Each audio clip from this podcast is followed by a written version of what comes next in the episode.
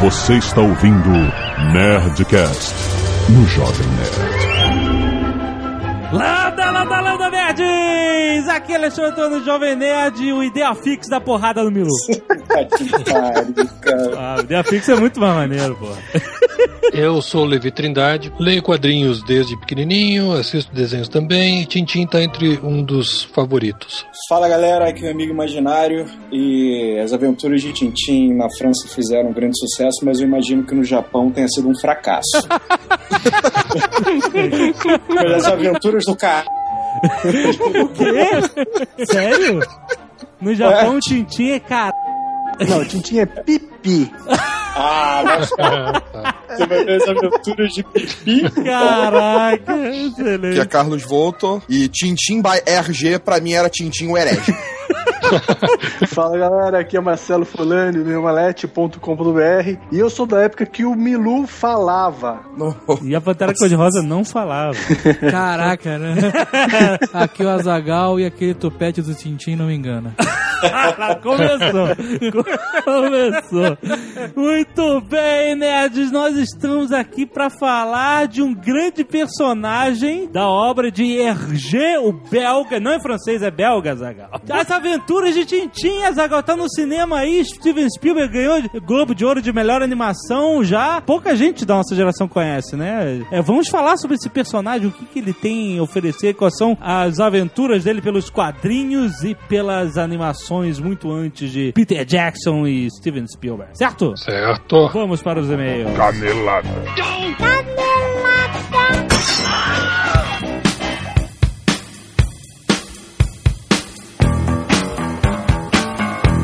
bem, Zagal, vamos para mais uma semana de do canal Cast 2012. Vamos. O que aconteceu? Você sabe uma coisa que aconteceu no início de 2012? Que tudo que vai acontecer esse ano, já falei, né? Vai ser preocupante. Sim. Pássaros caíram do céu na mesma cidade que no início do ano de 2011. Lembra daquela cidade?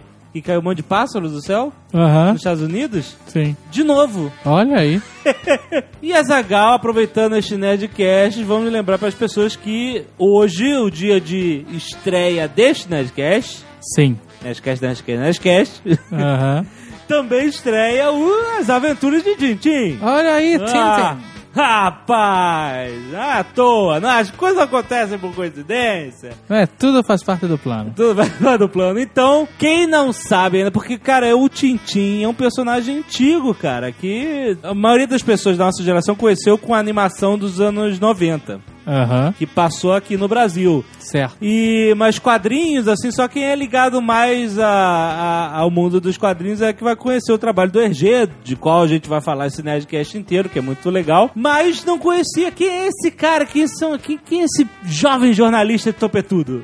Exato. Que aventuras que eu posso esperar dele? Primeiro, você pode esperar o seguinte: Steven Spielberg e Peter Jackson Olha aí. no mesmo filme. É uma coisa, é um encontro de titãs, né, cara? Se você quer saber alguma coisa sobre Tintin, você começa a saber isso. Exato, Esses exato. dois titãs no mesmo filme, que é o Eta Digital, que é a empresa de efeitos especiais do Peter Jackson, por trás da animação, o do Spielberg dirigindo o filme. Cara, eu não vi ainda, mas só isso já é um, é um imã pra nerd. É um Spielberg selo e de Peter qualidade. Exato. E eu vou ver, eu vou ver no, eu vou ver no IMAX 3D, eu vou dar chance pro 3D, hein? Olha aí. Vamos ver, é, é um preview do Hobbit, será? É, então, é, o Peter Jackson diz ele que tá sabendo trabalhar com 3D, rapaz. Vamos ver, né, cara? Mas está nos cinemas de todo o Brasil. Se você tem um IMAX 3D aí, vai ver no IMAX 3D e me conta como é que foi, porque eu vou ver. Se não, você pode ir em qualquer outro tipo de sala, também não tem problema.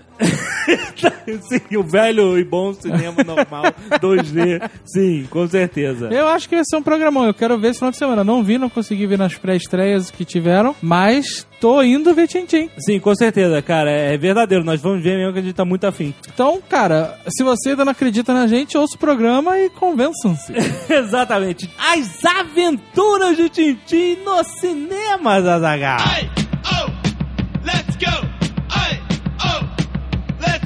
E se você não quer ouvir o feedback do último programa, passe para 19 minutos e 23 segundos. Vamos lá, Zagal. Relatório de e-mails do Livro Roboto. Último programa sobre Mancadas. mancada. Nerdcast 292. Ah, excelente. Muitos e-mails, muita gente mandando vídeo do cachorro limpando a bunda. Esse, cara, espetacular, cara. O cara malhando, né? Ai, aí de repente, vê, puta, Cara, muito não, bom, Não cara. tem como não rir, cara. Tá- fica sério o vídeo inteiro. Quando o cachorro chegar, tu vai rir, cara.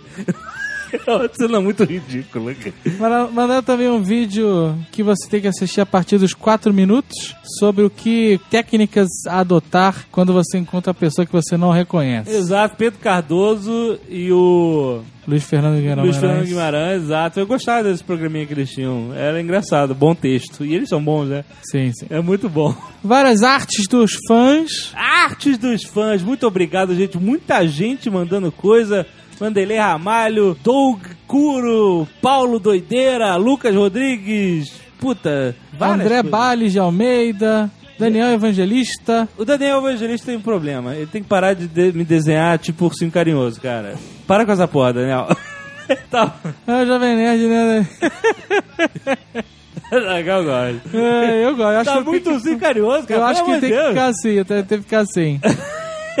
tem arte do Pedro Coelho de Medeiros, do Raul Oliveira, do Thiago Piasek, que fez a gente na versão Minecraft, ficou assustador.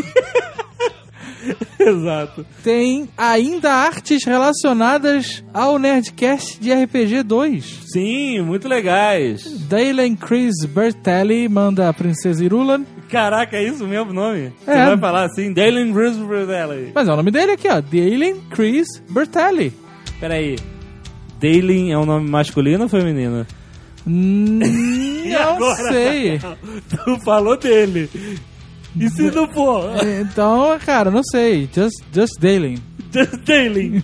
Tem a grande revelação de Braulios Mimos por Robson Araújo. Ficou muito maneiro. É, ele fez um mini, um mini quadrinhos aqui daquela cena excelente, com vocês no muro do castelo conversando. Tem a Rosa e o Beholder, do Thiago Calado. E tem outros, outras artes também do RPG por Marco Aurélio e por Rodrigo J. de Bem. Muito bem, gente. Muito obrigado. As artes dos fãs estão na página do Nerdcast desse, desse episódio e estarão no Facebook, na fanpage do Jovem Nerd, Facebook barra Jovem Nerd. Dê um like para você receber os updates de nossa fanpage. E se você não conhece o Jovem Nerd, porque você só escuta o Nerdcast, isso é uma vergonha. Porra, não é possível. Mas às vezes tem, cara. Tem pessoas. Então entra no Jovem Nerd, nós temos Jovem Nerd News, temos outras atrações em vídeo. Tem um monte de coisa nerd. É o Jovem Nerd, acho que o nome gostar. já diz tudo, né?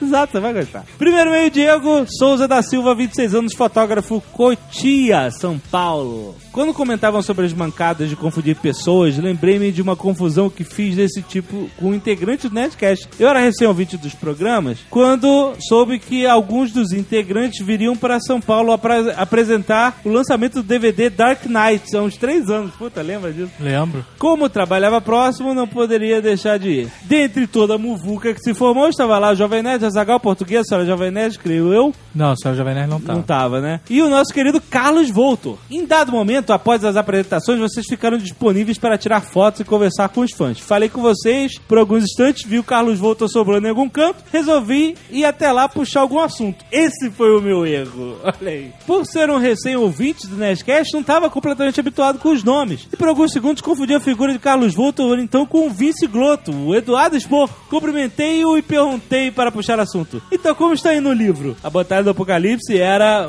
a parada mais comentada na época. Ele me olhou estranho e perguntou, mas que livro? E eu respondi, pô, o seu livro. Aí ele sorriu e falou assim, como é que você sabe que eu tô escrevendo? Olha o Carlos. Quantos livros será que o Carlos já escreveu? Porra, três anos o cara já tava escrevendo, eu também. Só então me dei conta que havia confundido a figura, mas mesmo sem deixar a peteca cair, e concluí. Bom, depois do sucesso que o Eduardo está tendo, seria normal esperar que vocês também escrevessem seus próprios. Puta que pariu, que sério. Ele riu e eu preferi me despedir, já que tinha notado a gafe que havia passado. Ah, não foi tanta gafe. Ah, totalmente perdoável, rapaz. Próxima pessoa que encontrar o Carlos Voltor, pergunta do livro. pergunta mesmo. Felipe Passos, 27 anos, administrador, Rio de Janeiro, RJ. Tá aí uma coisa que eu tenho muito na minha vida. São as mancadas. Uma aconteceu hoje mesmo, no dia que ele escreveu o e-mail. Ao chegar no trabalho, me deparei com uma colega junto com outros amigos de trabalho e perguntei com quantos meses de gravidez ela estava. Ah, não. Não se pergunta. Não. E ela respondeu que não estava Você não grávida. pode perguntar nunca se uma mulher está grávida. Ela vem e te fala, eu estou grávida. Se a mulher tiver com um barrigão de nove meses e ela não ela for magra, você não fala nada, que ela pode não estar. Eu já vi isso acontecer ao vivo. É horrível. É. tu já viu? E aí o neném é pra quando? Já nasceu há seis meses. Cara, nunca, nunca. Ó, galera, evitem. Nunca pergunta se alguém está grávida. Houve uma vez também que uma das chefes que fica na sede foi até a nossa unidade e decidiu ir almoçar num fast food conosco. Olha aí. Comecei a falar: Meu Deus, que idiota que vem até aqui pra pedir hambúrguer de peixe. Ai, meu Deus. Essa pessoa tem que ser muito retardada. Como assim, coitada da pessoa? Quando eu olho pra frente, nossa chefe tinha acabado de comprar um hambúrguer de peixe. Que pariu, cara. Outra vez, ao ver um cego perto de um sinal de trânsito, o peguei pelo braço. Hoje sei que é errado. É, não pode. E ajudei a atravessar a rua. Quando chegamos do outro lado, ele me disse: Ah, não, isso é piada, isso é zoação. Tinha acabado de atravessar a rua. Ah, isso Aí é o cego atravessou a rua sem. Ah, Essa piada já ouvi, porra. ah. Tu atravessou o cego e o cego, não, eu tinha acabado de me levar até aqui. Isso, essa, essa é piada forçada, cara. Porra! O cego atravessou a rua e virou de novo pra rua? É. Uma vez conversando com um casal de amigos, cada um deles numa janela do MSN, acabei confundindo as janelas. Olha isso, aí é comum, cara. E sem querer, falei com a namorada do cara. E aí, cara, como foi sair com aquela morenaça?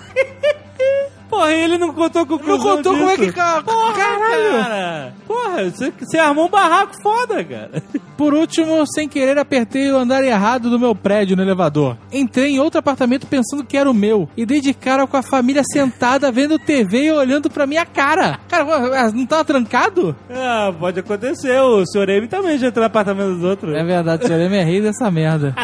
Juliana Schmidt Alves. 23 anos, cursa pós-graduação em História em Quadrinhos? É. Existe? Inclusive, o curso de que ela falou aqui tá em risco de acabar. Sério? Olha É. só. Curitiba, Paraná. Então, façam aí um Occupy curso de pós-graduação pra salvar o curso. O senhor Jovem Nerd comentou sobre a situação de serem reconhecidos na rua. Então, dado um acontecimento recente, decidi dividir com vocês a partir do ponto de vista de uma fã nerd, olha aí. Em um belo domingo de manhã, eu e meus familiares estávamos decidindo onde almoçar. O chefe da casa, meu pai, decidiu ir a um restaurante. Conversa vai, conversa vem, e vejo que o Distrito Cavaleiro surge trajando uma camiseta vermelha, e ao olhar, não acreditei no que via, murmurei algo pra mim mesmo. Pisco, limpo os olhos pra ter certeza que exagero.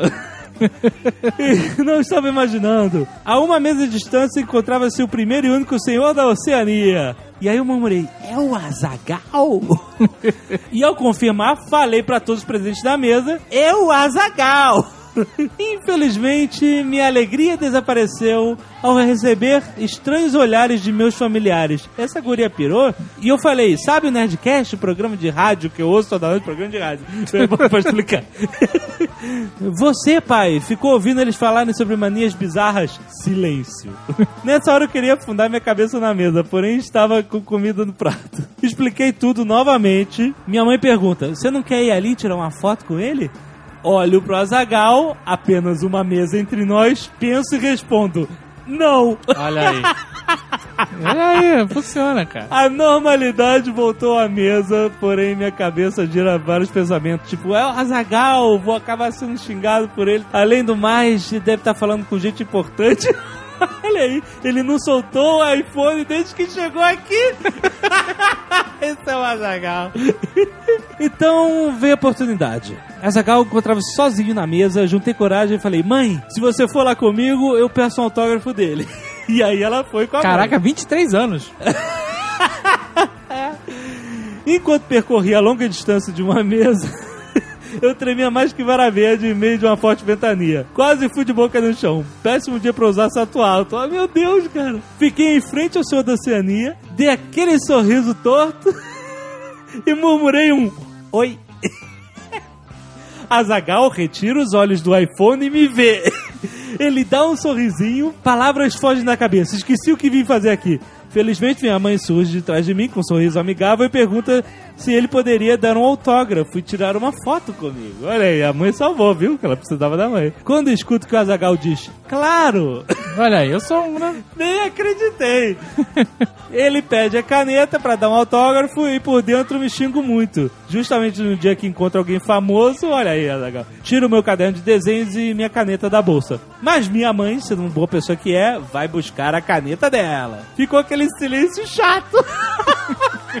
Azagal volta para o seu iPhone e eu entro em pânico. Caraca, tu. Que isso, cara? É que aqui não, não tinha assunto, agora tu não falava nada. Vai. E ela, pense alguma coisa inteligente para dizer. Pense alguma coisa inteligente para dizer. Ficou repetindo isso na mente dela.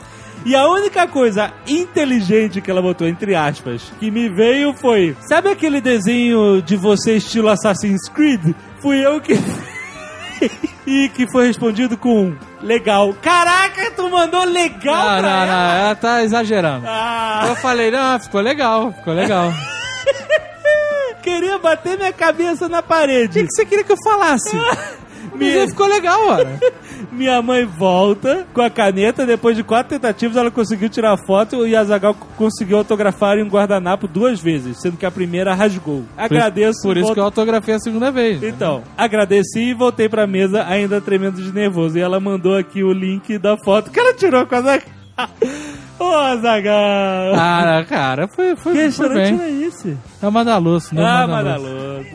Tá, você vê, você vê pela, pela. A gente às vezes não sabe, cara, que é pela, pela ótica do fã, ele tá assim, super, super com medo. Mas, gente, vocês podem chegar no Azagal que ele não vai te tratar mal. cara. Só vou falar legal.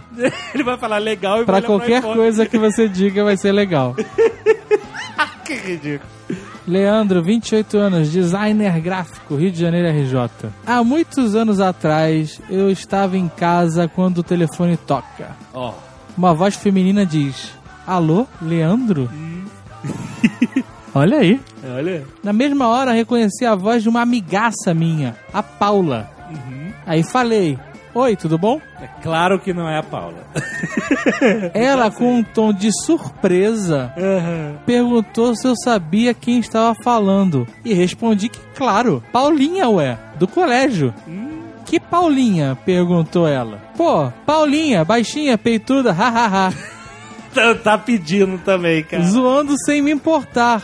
A amizade era muito grande. Sim. A menina, mega surpresa, falou que não acreditava que eu reconhecia sua voz. Ah, então era a Paulinha. Puxa vida, que legal e etc. Eu estranhei e disse: Pô, Paula, é claro que eu reconheci sua voz, ué. Nossa, que moral que eu dei pra ela. Eu praticamente podia escutá-la sorrindo. ela perguntou como eu estava. Disse que fazia muito tempo que não nos víamos, blá blá blá. Aí eu fiquei boladaço. Cara, é carioca mesmo, né? Boladaço. Amigaça, boladaço. O que diabos essa menina fumou?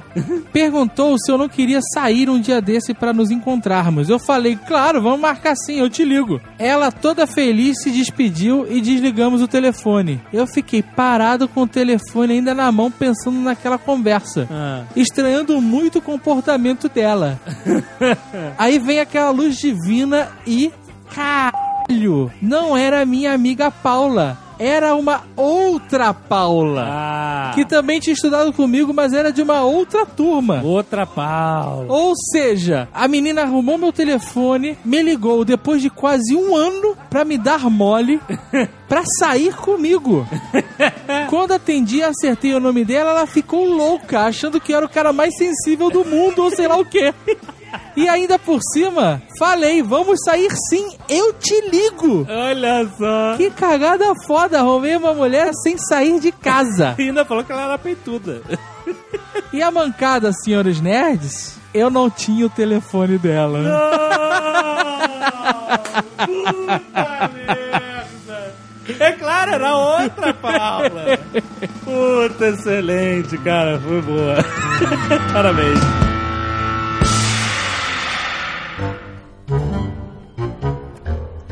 Vamos falar de Hergé e sua criação. O Carlos achava que era Titi ou herege. Tinha um livro, em francês até, do antigo, do Licórnio. Aí era Tintin by Hergé. Aham. Tinha 6, 7 anos na época, pra mim aquilo ali era herege. Não, eu achei impressionante você com 7 anos saber É, o que, que- que é herege. Eu não sei se eu sabia o que que era herege, eu sabia a palavra herege. O real significado dela eu não sei se eu sabia também. Talvez você não saiba até hoje, né, cara? Eu acho que a pergunta ideal é qual é a do Tintim? O Hergé pensou no, no, no Tintin como um repórter explorador que podia vivenciar várias ah, aventuras por conta da sua própria profissão. Reza a lenda de que ele se baseou no irmão dele, que era um soldado do exército belga, Paul Remy, se eu não me engano. Porque o Hergé se chama Georges Prosper Remy. Aham. E ele tirou o, o Hergé do nome dele das iniciais G e R ao contrário, Georges Remy. Olha só. E RG. Ia ficar bonito em português, né? O, o Tintim é o Jimmy Olsen que deu certo, é isso? Eu diria que sim, viu? E pelo menos ele não se traveste, né? O Jimmy. Olsen tem essa vontade louca de ficar se travestindo quase sempre. E o pior é que ele ficava uma mina gata, né? Caraca, meu irmão, o que, que você tá falando? Qual é a idade do Tintim? Pra mim parece um moleque de 15 anos. É um jovem. Cara, ele é o Michael J. Fox dos quadrinhos. Ele deve ter 48 e tem aquela carinha. Ou ele é o ferrugem, pô. É, ferrugem. Dentes altos, 30 É. ou 30 e pouquinhos, assim. Acho que não chega. Não, não, não é, não é. Que 30? No passa do dos quadrinho não dá pra, dá pra você identificar muito. Você diria que ele tem uns 25 anos, eu acho. É, a quase. idade, a idade do, do, do ator, né? O Andy Bell tem, tem essa idade, 25 anos. Mas no filme, eu achei que ele, algumas horas, ele parecia bem moleque, assim, 17, e às É. vezes parecia mais velho. Principalmente quando ele parece meio bobão, né? É, verdade. Porque eu gosto do, do, do clima, do- tanto da história do, do comics, né, da- do quadrinho, quanto do filme, é essa coisa que hoje em dia não tem muito, que é o uso de arma de fogo por, por Ah, um sim. herói que era lido pelas crianças e Por assassinado. uma criança, cara, você está- ele é uma criança, cara. Ele tem no máximo 16 anos. Ele é tipo Johnny Quest, Não cara. pode ser jornalista com 16 anos. Cara, mas o Jimmy Olsen pode? O Jimmy Olsen é mais velho. Tem que fazer um parênteses aqui, que ele é um jornalista que não publica nenhuma matéria, né? Alguém já leu É. alguma coisa? Não publica nada, ele não trabalha pra Ele é o jornal Gil nenhum. Gomes da Bélgica, jornalista investigativo policial do Gil Gomes. Você lembra que ele Ele é o Gil Gomes belga. é? Que excelente, cara. Mas era mais comum nos quadrinhos ele ter alguma matéria publicada ao fim de um caso. Nesse es- filme específico, ele não publica nada, não faz nada a não ser investigar. Não, não, eu sou um jornalista, tô aqui, mas ele nunca estava procurando uma matéria pro jornal pra se meter na confusão. A confusão esbarrava nele. É que nem o Dr. Quest que nunca fazia invenção porra nenhuma, né? Era o grande cientista que tava sempre fudido com aquele namorado dele lá. Pô, Roger. Não, não, peraí, Quest. você ficou realmente decepcionado? Tu nunca, nunca sacou aquilo? Cadê a mãe do Johnny Quest? Porra, cara, cadê a mãe de qualquer um ali, cara? Who are you again? My name is Tintin. I'm a reporter. Javanete, você já leu alguma coisa do Tintin? Não, não, não. Eu nunca li também, cara, Tintim. Cara, Cara, que vergonha. Porque aquele tupete, meu irmão. Ele parece que tem aquele tupete de vem cá, meu puto. Eu falei, esse cara não me gera confiança. Não, eu, eu- eu preciso confessar que é, na, na, na minha infância, to- todas as férias, eu lia e relia três vezes cada um dos Asterix. Tinha também a coleção do, do, do Tintim lá em casa e eu não ganhava, cara. Quando eu era moleque, a, a o que eu queria era dar risada, era me divertir. E o Tintim, ele tem uma outra pegada, né? Ele É, tem ali o verdade. alívio cômico do, do Põe do Pom, do, do Girassol, do, do próprio Haddock, mas é, ele é uma coisa Mais aventuresca, né? Ele é. ele, Ele, vai ele é um, ele é um gibi que exige mais do leitor também, né? Tem mais densidade do que as histórias do Asterix, por exemplo. O Asterix te faz rir com facilidade, já o Tintin não, ele te envolve mais na aventura mesmo. E às vezes pode se tornar até meio cansativo, porque as histórias eram mais longas também, né? Não, não, são 62 páginas por aí. É, em média. né? É bastante coisa. Ah, ah, o primeiro eu acho um dos mais chatos, que é o do Tintin e os, e o os sovietes. Tintin no, no país dos soviéticos. Inclusive que dizem que tem muita crítica, né, ao- aos soviéticos. Ele foi né? proibido de ser publicado, né? Depois de um tempo. Tanto ele Não. quanto do Congo. O Congo por Não. conta de racismo, que dizem que o Hergé era Até racista, fizeram colonialista.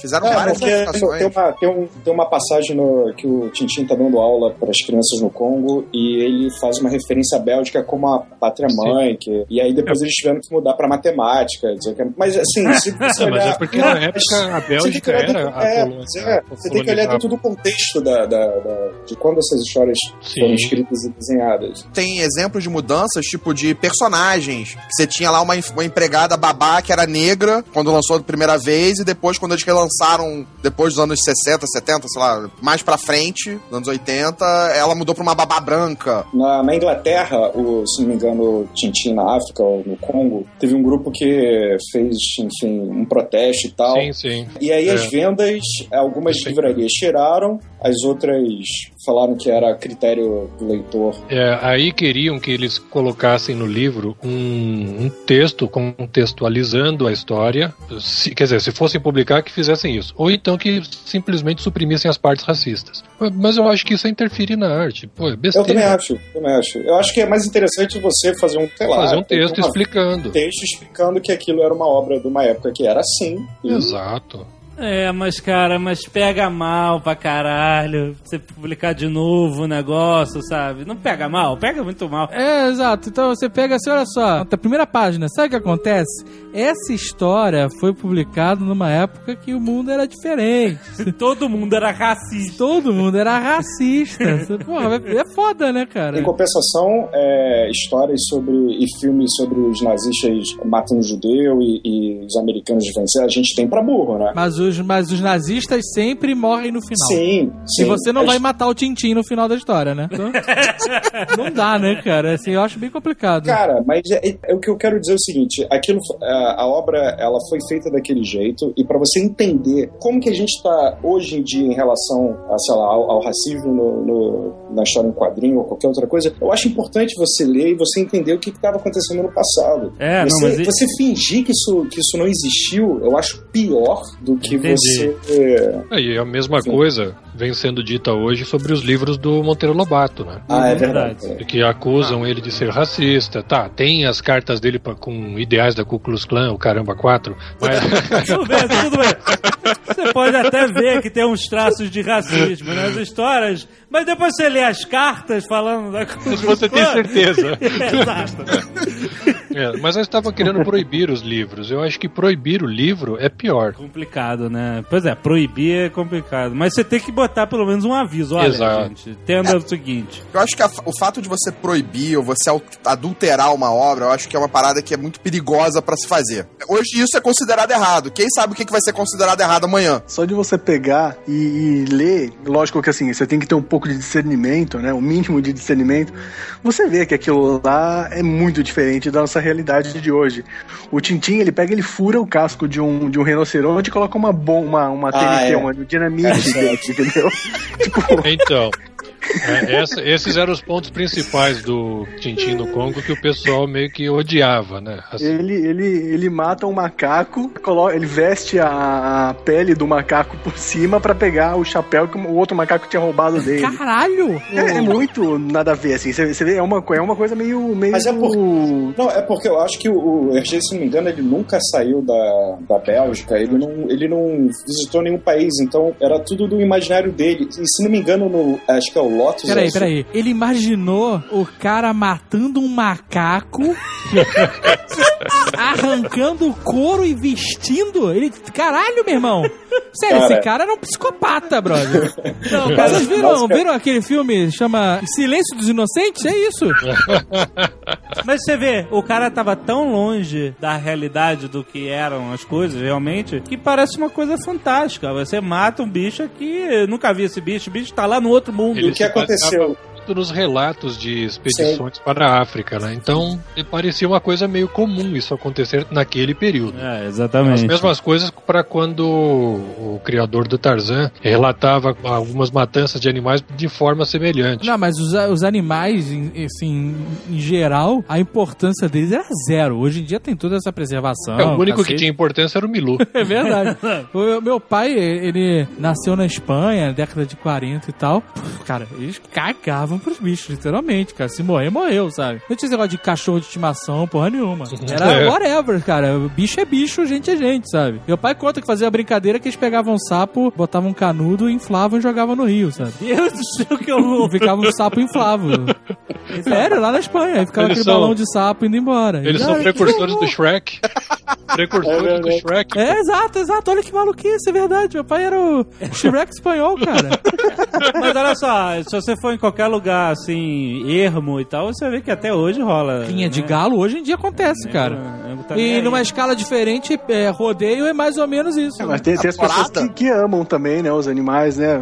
Dá uma embarrancada na, na cabra, né? Tem o outro lado. É, é um assunto bem complicado, porque realmente você não pode, não deve proibir e não deve alterar, né? É. É. muito perigoso, como o Carlos falou, mas ao mesmo tempo, hoje em dia já não é assim. Então, É, eu não sei lá, eu não sei o que fazer, as pessoas que se virem. Eu não tenho que decidir isso também. Né? Mas, é, mas eu entendo, porque você não, é, você tem que ler como dentro do contexto que a obra foi escrita, né? Ela pode até servir, de certa forma, como um documento histórico, pra você entender Claro. como era a visão das pessoas do mundo naquela, naquele Sim. período, né? Claro. Eu acho que isso é, um- é algo interessante, né? Assim, não como, como um documento, um tratado sobre, né, como criar macacos, né? Who are you again? My name is Tintin. I'm a reporter. Existe uma outra polêmica na vida do RG que é justamente quando houve a ocupação alemã durante a Segunda Guerra à Bélgica. Chamaram ele de colaborador, É, de Existe. apoiador do regime, de tudo. Mas ele estava trabalhando para uma editora que os proprietários passaram a ser alemães. E aí azar o dele, né? Aham.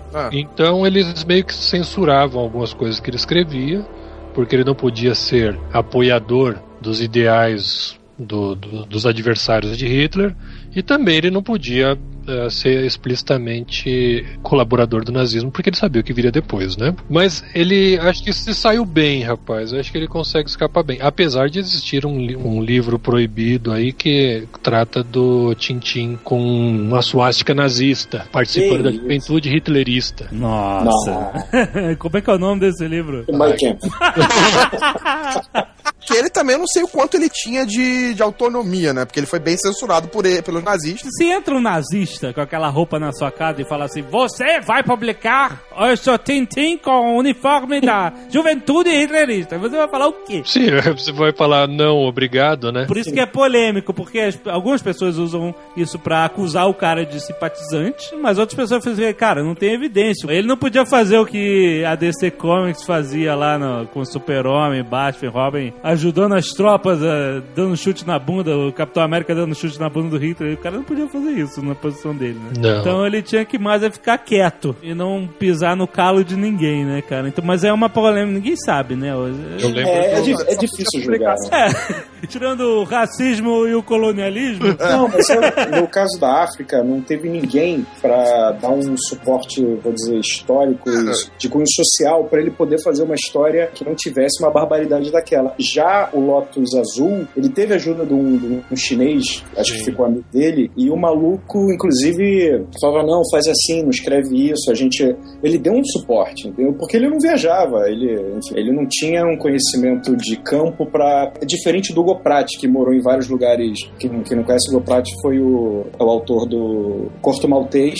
Isso. E o cara morou em, em vários lugares, o desenho dele é incrível, vale a pena conhecer. E ele adorava uniformes militares, então ele tinha uma referência é, visual das coisas. Já o Hergé, acredito que praticamente. É só você ter o contexto da época. Imagina, você nunca saiu do seu país, você não tem informação. Então, o único acesso que você tem é o que é, vem do jornal, ou num rádio, e as informações que vêm são o quê? A África é um, povo, é um lugar onde o povo é selvagem e cheio de bestas ferozes gigantescas. E macacos.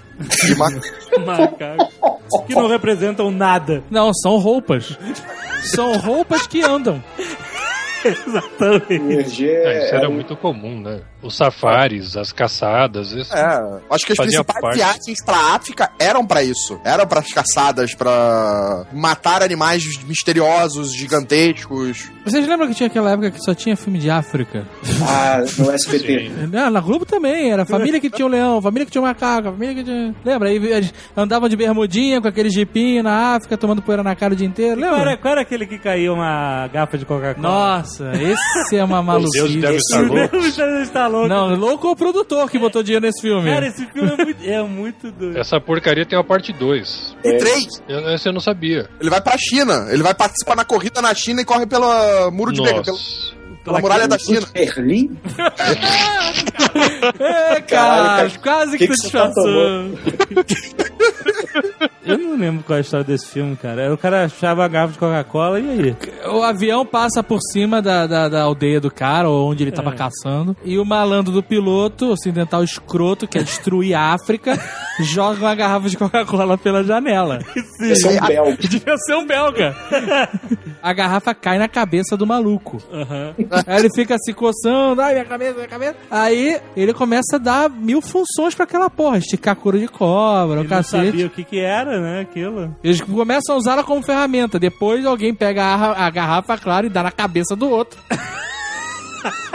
Toda a vila passa a querer a garrafa. Porque ela é uma parada mágica. Pra alguma coisa. Ou pra amassar sei lá o quê, pra desenrolar couro, pra várias utilidades. Esse filme é um filme inteligente, cara. É, o filme é bacana. Eu acho Porque ele é muito maluco, mas é um filme inteligente. Exatamente. chefe da tribo chega à percepção de que, vem cá, a gente tá com eles começam a brigar porque só tem uma garrafa. Aham. Olha, esse aqui é um item que é bom, nos auxilia, mas nós só temos um. Era um artefato. Então acho melhor devolver ao povo do céu, ao povo branco, porque ele só está destruindo a gente. Isso, aí ele joga pra cima, vai embora, garrafa, e volta e pim na cabeça dele.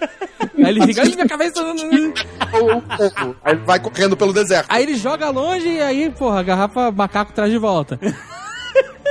Aí ele vai embora, ele tenta levar de volta pra cidade a garrafa. Ah, é, é. a jornada do herói. Essa jornada, É, exato. Esse filme é bom, cara. Se você parar pra analisar. Mas tem uma cena que foi cortada que foi o motivo que eles resolveram devolver a garrafa de vez, né?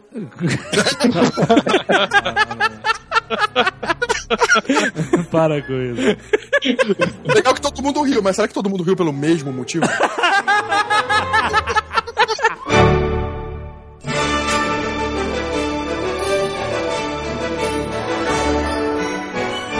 O engraçado é que eu. Ninguém me apresentou. Eu não ganhei por nenhuma tia, por ninguém. Ninguém me deu um livro do Tintim. Eu um dia estava na biblioteca da escola, eu era bem moleque. E eu me lembro que você podia pegar um livro por três dias, era o máximo de três dias, e tinha que devolver. Como a gente era muito criança, não eram livros que demorava muito tempo para ler e tal. E aí eu, por acaso, eu peguei o. O livro, eu não sei qual é o título, mas é que tem a, um tubarão É o Racão Terrível. isso, tem um submarino de tubarão que eu fiquei Isso. enlouquecido pelo desenho. E aí eu comecei a ler o Tintin bem moleque, mas eu confesso que depois do terceiro assim eu passei só a olhar as figuras porque cansava um pouco. Mas é o que eu falei, ele exige demais do leitor. O Tintin, ele não, foi, não é pra criança, eu acho que ele é pra jamais você adolescente, ali pra 13, 14 anos. Eu também Isso. acho, cara, com a história do macaco, realmente não tem como ser criança. Ah, mas gente, Pensa bem, 1932, poderia ser acho que não tinha, não tinha essa divisão que a gente tem hoje. Cara, antigamente você nascia três anos, com quatro já era adulto. Era normal, era A normalíssimo. gente também tá falando da Europa, né? Bem diferente a escola de quadrinhos deles pra Ah, nós. sim. É, cara, mas lê o Hobbit, que teoricamente é um livro infanto-juvenil. Complicado pra criança, cara. É uma linguagem complicada se você parar pra ler. O É Hobbit, né, cara? Do, do jeito que o Tolkien descreve tudo e a forma é, dele, dele descrever as coisas, de- das pessoas, dos personagens falarem e tal. Eu lembro que eu li esse livro pra do box quando ela era criança e eu tinha que fazer algumas adaptações assim, porque tinha muita coisa que não, pô, não tá no vocabulário da criança, né, cara? Sim. E eu fazia as vozes também. e é engraçado você acompanhar todas as aventuras do Tintin, que ele lembra muito o Indiana Jones, né? Ah, total. As cenas de ação sim. malucas são basicamente, acho que a fonte de inspiração do, do Steven Spielberg para algumas sequências do Indiana Jones. Inclusive o Spielberg falou isso, eu vi na entrevista sobre o filme, né? Que ele, depois que lançou Caçadores da Arca Perdida, Hum. alguém chegou e falou: Porra, esse filme é mega parecido com o Tintin. E ele não conhecia. E aí ele passou a conhecer depois do Indiana Jones, né? Isso é a versão dele. né, Ah, cara? não, é, é possível, Ah. cara, é possível. Se bem O que, George Lucas podia conhecer. Ele não falou nada. é, se bem que os Caçadores da Arca Perdida tem aquela famosa sequência que é tirada de uma história do Tio Patinhas, né? Qual? Pedra rolando. Ah, é? Ela vem de uma das histórias do Karl Barks. Eles estão atrás de um tesouro maia e a pedra vem rolando na direção do tio Patinhas, do Pato Donald e os sobrinhos. Olha Caramba. só, rapaz. Não sabia. É, todo mundo busca inspiração em quadrinhos, parece, né? é verdade, é verdade. Who are you again? My name is Tintin. I'm a reporter. O que mais que tem de personagens? Eu conheço pouco de Tintin. Fora o Tintin, que tem, assim, acho que o principal alívio cômico da série é o, o Capitão É. Haddock e o... O Dupont Dupont, Dupont e Dupont e o professor. Professor Girassol. Girassol. Quem são os Dupont e Dupont? Eles Eles são agentes da Scotland Yard, que são iguais, são atrapalhados, eles Gêmeos. parecem clones, né? Ah, E no original, quer dizer, em inglês eles são Thompson e Thompson.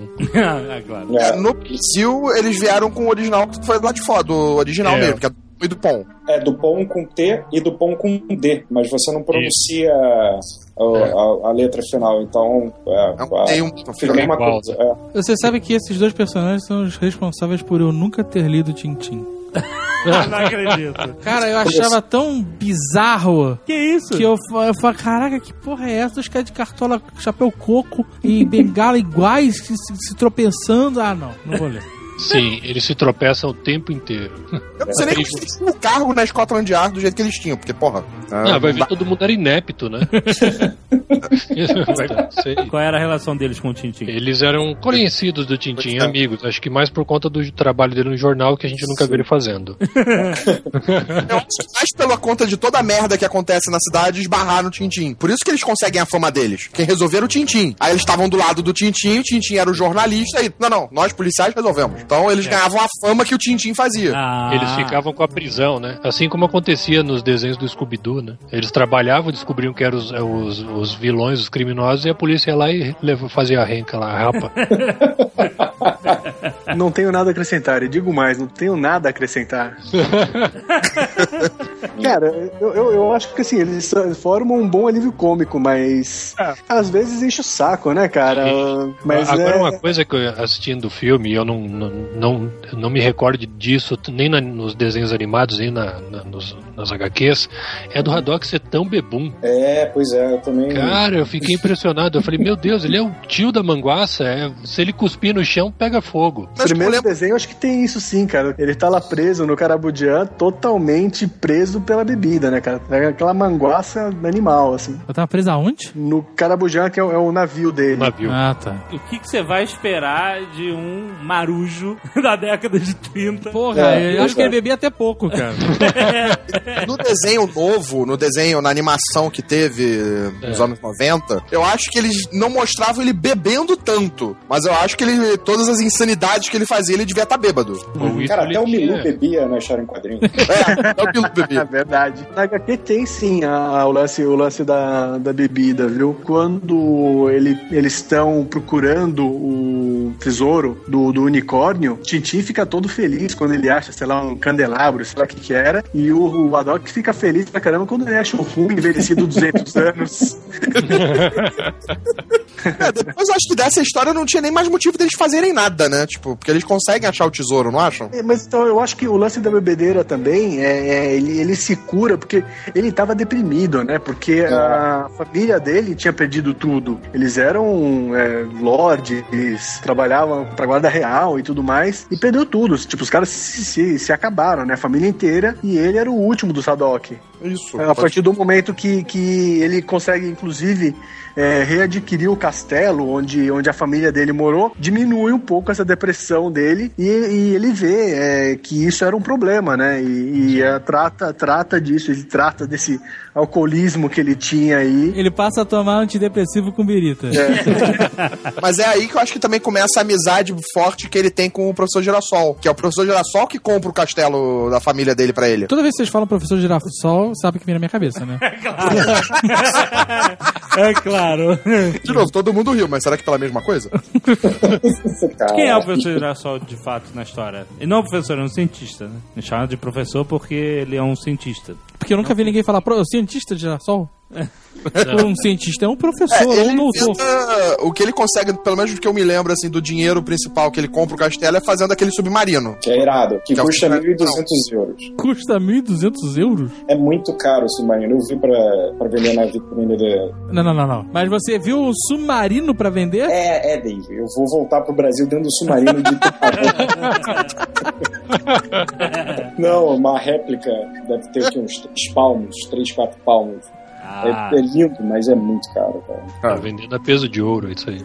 Na, nas férias passadas, no, do, do ano passado, eu fui pra, pra Bélgica e Ah. passei no Museu do Hergé, cara. Aquilo é um, pro- é um perigo, viu, cara? Não, imagina, aqui eles têm muito produto, assim, muito é, camiseta, miniatura, estátua da- do, do Tintin. Assim, de uma forma geral, do- dos, dos personagens franceses, as lojas aqui vêm bastante. Mas essa, essa, esse submarino em particular, porque foi a primeira história que eu li e eu fiquei encantado pelo submarino. Tem produtos tipo abridor de garrafa, saca-rolho. Tem, tem, tem. Aí o Haddock morde a, a tampa e. né? Abre. Who are you again? My name is Tintin. I'm a reporter.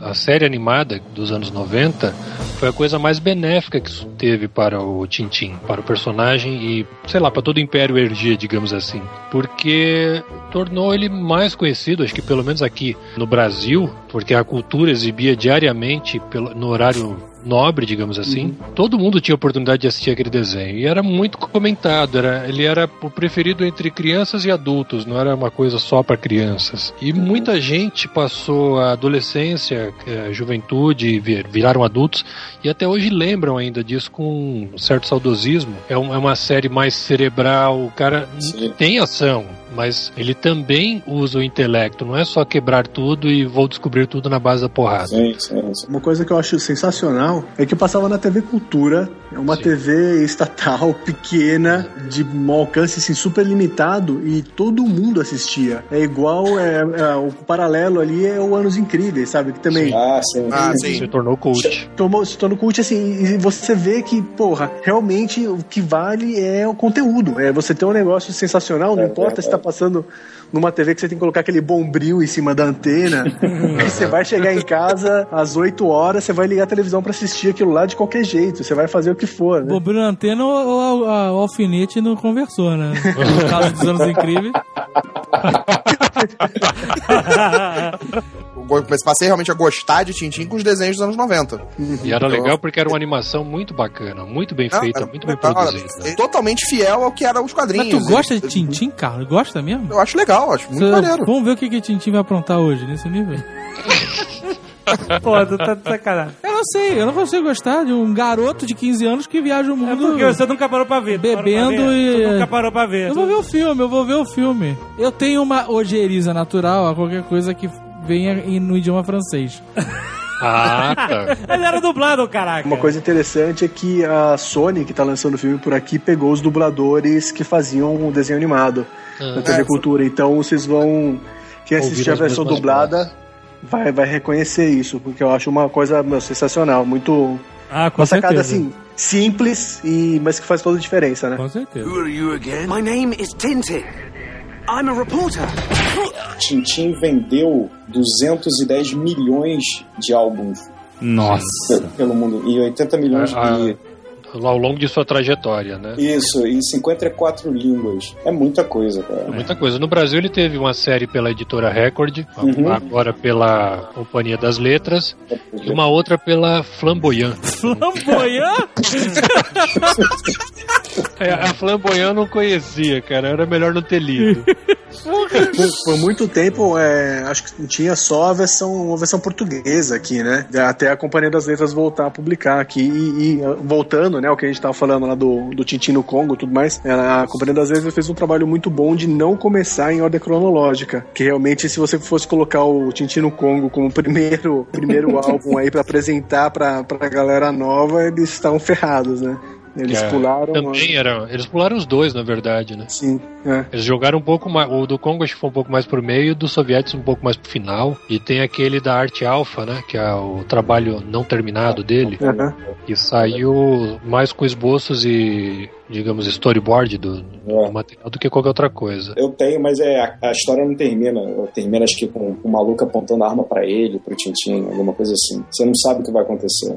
Não entendi. A última história do Tintin não tem final, é isso? É. Mas por quê? O cara morreu fazendo a história? Pô, mas ninguém sabe como o cara morreu? Tem. Caralho, Carlos. Jogaram a garrafa de Coca-Cola pelo avião. Enquanto ele tava se vestindo de macaco, né, cara? Quais são as aventuras mais legais do Tintin? Peraí, peraí. É isso mesmo? Só tinha personagem homem no Tintin? Eu tava pensando nisso, cara. não, tinha uma, não, tem uma cantora Que é de Castafiore. De ópera. Não, Dona é- Balbrick. ópera. Isso é outra polêmica dele, né? Que eles falavam que ele era meio machista também. Mas é. Também É. no, no Seus Anéis também, não tem mulher, cara. Só tem homem. Tá, mas quais são as aventuras mais legais do Tintin? Pra quem quiser comprar os álbuns. O Lotus Azul. Que, qual é a história? Ele vai para a China e se discute um pouco sobre o culto da personalidade nos ditadores, essas coisas, o absolutismo, o exagero. É lá onde ele faz um grande amiguinho chinês. Voltaria numa história mais pra frente. Olha aí, seu Steven Spielberg. É o shortstop. Short. É. Short round, rapaz. Stop. Shortstop é a posição do beisebol. Stop. Puta que pariu, cara. Onde é que tu tá? Tá, álbum são as revistas, né? Porque eu tô meio confuso. É, porque não é revista, é um É. livro. Então, é um livro. O livro que é em quadrinhos. Então são é uma graphic novel. novels, né? Porque, ó, álbum é figurinha ou é disco? Não, cara, pode ser álbum, sim. Álbum? Pode ser álbum, pode ser álbum. Caraca, eu somente sou um cara desatualizado. álbum? É? Álbum dos. X-Men. Eu li muitos álbuns dos X-Men. É isso que vocês estão me dizendo? Não, não. Seria tipo. Gra... É, na verdade até poderia ser. Você já leu o álbum do Watchmen? É tipo uma a graphic novel. você acha que juntar todas as revistas que foram lançadas, né, periodicamente Um encadernado num, pode, num pode, álbum. pode, pode chamar assim. Tintin na América ele se envolve com Al Capone. Ó, maneiro. Que é a continuação direta do, do Tintin no Congo, né? Que mo- tipo, mostra, mostra isso daí. Sim, é, ele sai do Congo e vai pra América, né? Tintin, ele é atacado por um tal de Bob Smiles, que é o chefão de um bando rival. Essa confusão acaba levando ele até uma tribo de índios. Eu não sei como é que todo... Caralho, cara, tinha muito merda, fala sério. não. Cara, essas primeiras histórias são, são bastante confusas, assim, elas têm ingênuo demais, as- os saltos temporais que eles dão. Ele não planejava, ele ia Uhum. desenhando e ao mesmo tempo ia escrevendo. E acabava saindo dessas coisas, né? E as pessoas mesmo assim gostam. Sim, porque é um ritmo de aventura muito maluco. Você não para muito pra pensar. Parece filme do Michael Bay. Então, beleza, ele se meteu em confusão com uma gangue e aí foi cercado por índio. Isso, ele se meteu com a tribo indígena pra fugir dos gangsters. É justo. E a- E depois É ele justo. volta pra Chicago pra poder combater os gangsters. E, e- e tem um detalhe interessante que ele acaba, ele sai vitorioso, né? E ganha um desfile, como se fosse um grande herói americano. Mas peraí, Porque ele é vitorioso de que sentido? Ele prendeu o Al Capone? Ele prende os bandidos. Bob Smiles e seus amigos. Ele foi o primeiro intocável. Exatamente. ele é mais eficiente do que ele é Ness. Mas é a mesma coisa do, do Congo. É a visão que ele tinha da América. O que, que era a América naquela época? Ah, tinha a coisa dos gangsters e Velho Oeste. Ele, se ele fizer essa história Tintin no Brasil, calculem o que ia ser, né, cara? Ele- ia deixar Simpsons no chinelo, né, meu irmão? Cara, mas quem que podia viajar o mundo? Assim, hoje em dia é é bem mais fácil de viajar. Você conhece um país com grande facilidade. 1930, 1940, não, as pessoas, sabe, é, elas não têm essa, é, o referencial que a gente tem hoje de comparar. Ele se Então você baseava lia um- mais em enciclopédias, né? É, você lia um livro, um livro, você lia uma história do Titi na América, sei lá, em, na Europa e você fatalmente não iria para os Estados Unidos, nem, nem seu pai, nem sua mãe, você fugindo da guerra, mas eu acho que isso não, não, não é tão importante como análise se, se é bom ou não é bom, porque, afinal das contas, É, e o Tintin na América é de 32, tipo, é Sim. bem ainda pré-guerra. imagina daqui a 100 anos, pessoas vendo os filmes de ficção científica que são feitos hoje. Sim. É a mesma coisa. Falei, caralho, que absurdo! Achavam que, sei lá, Marte é isso? Filmes com temática futurista como Fuga de Nova York, que se passava em 99, né? Peraí. Isso. Peraí, Fuga de Nova York é tosco hoje e era tosco há 10 anos atrás, né, cara? Não, mas Ah, ele não, era de não. um futuro 10 anos atrás, possível. não, desculpa, 20 anos atrás. Não, Ele quase era de um 30 futuro possível, atrás. cara. 1999, tá aí, ó, já passou faz tempo. E até hoje a gente não viu E nada. nunca vai ver, cara. O Marco não vai virar uma prisão, porra. É mais fácil transformarem, sei lá, o, o Chile numa prisão. Chile. É porque tem a cordilheira toda, né? Ou seja, faz o muro ali e acaba, pô. O muro em cima.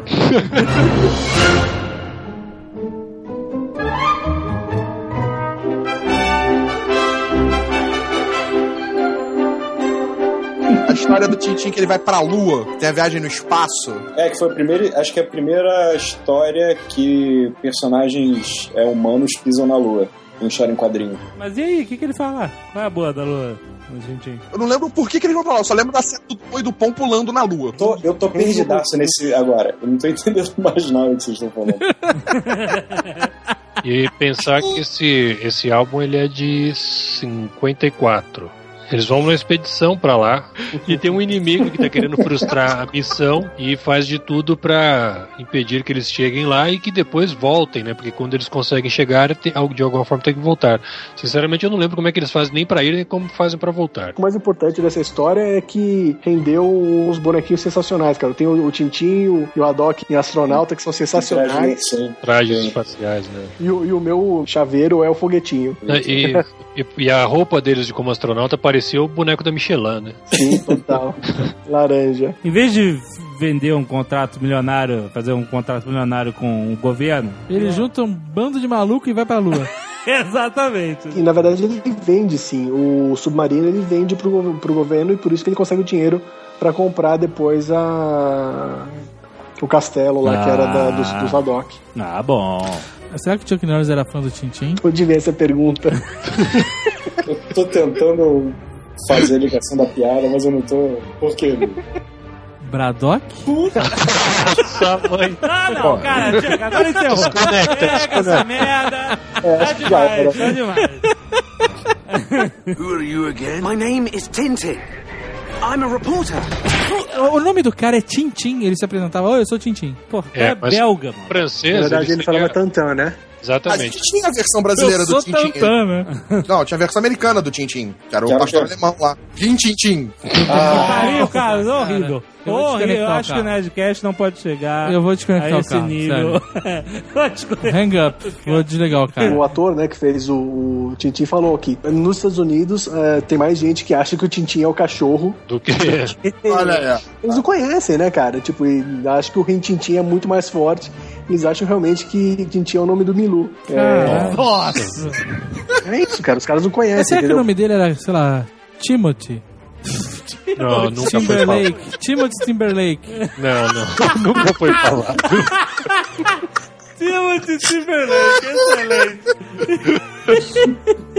Quais são os álbuns mesmo que serviram de inspiração pro roteiro do filme agora, atual? O Segredo do Licorne, Tesouro do Racão Terrível, E Caranguejo É. das Pinças de Ouro, que é quando ele conhece Sim, o capitão, que é a primeira parte. que é a primeira parte. O que é um licorne? Então, eu acho que isso é problema de tradução do francês pro português. A primeira tradução foi mantida também, eu acho. A proa do navio é um. É um unicórnio. É, como o francês você escreve l'unicorne, É Lalicorn. Como é que foi essa misturar essas três histórias? A, a história foi, foi tá super bem é, estruturada e eles conseguem é, não só prestar né, toda a homenagem ali ao RG e a história, a matéria-prima né, que ele criou, é, mas também adaptar muito bem isso daí pro, pro, pra mídia cinema, né? Que é, é sempre uma coisa complicada quando você pega e tira uma coisa que foi escrita para uma mídia, no caso quadrinhos, e transforma para uma outra, uma outra mídia que é o cinema, que tem uma linguagem diferente. É, embora você tenha já ali um storyboard funcionando, que é o quadrinho, é, você tem que fazer as mudanças, né?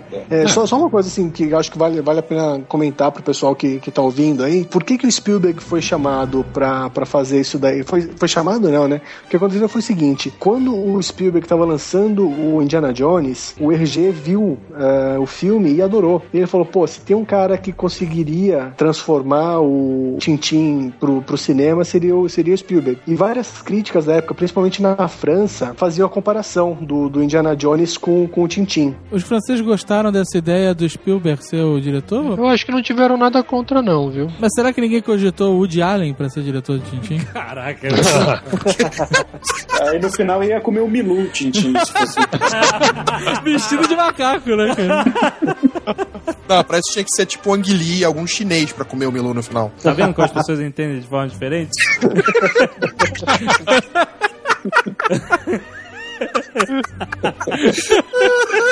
O Spielberg ele ia se encontrar com o RG pela primeira vez. O RG bateu as botas antes. Então o encontro entre os dois acabou nunca acontecendo. A, a esposa do RG, que ficou com, com, com a marca né, do Tintin e tudo mais depois dos filhos dele, é, ela falou que o RG tinha dito isso, que o, o Spielberg seria o único cara que, que o RG confiaria. Mas isso acabou nunca indo pra frente. O, o Spielberg comprou os direitos e tal e ficou cozinhando aquilo ali porque ele não via uma forma que aquilo ali poderia ser transformado pro, pro cinema. E isso veio acontecer é, recentemente quando o Peter Jackson fez O Senhor dos Anéis e mostrou que dava pra você criar personagens tudo digitalmente, uma coisa que ficava boa, né? Mas por que, que o Spielberg não quis fazer um filme live action? Ele, ele sabia que isso ia descaracterizar os personagens. Como? Um garoto com tupete? Cara, isso- Não olha é o tão tamanho- difícil, o sério. tamanho do, do, do nariz do, do Haddock, cara. Haddock. O Gerard Depardieu já tá fazendo o Obelix, cara. Ele não ia poder fazer E se botasse o garoto com aquele tupete no cinema americano, eles iam pensar que era o Donald Trump jovem. o Cameron Dias, né? Agora que vocês falaram isso, eu tinha uma revista do Tintin que era fotonovela. Nossa, aí. Dá pra fazer Tá live action, cara. Coisa horror. Quem é aquele Bud Spencer? Fazendo- Não, é um cara com uma prótese asquerosa no nariz. Fumando um narguilex, claro, né? Ah, cara, o Spielberg ficou de frescura. Eu acho que dava pra fazer live action. Fizeram três filmes live action na França, nos anos 60. Eu acho que ia acabar ficar parecendo com o Popeye dos anos 80. É. Os próprios filmes do Asterix, cara, são ah, muito bizarros, cara. Não, não dá certo no, em filme aquilo, cara. Porra, se eles fizessem o Tintin live action tirando a pele do macaco, ia ser foda pra caralho. 就是这么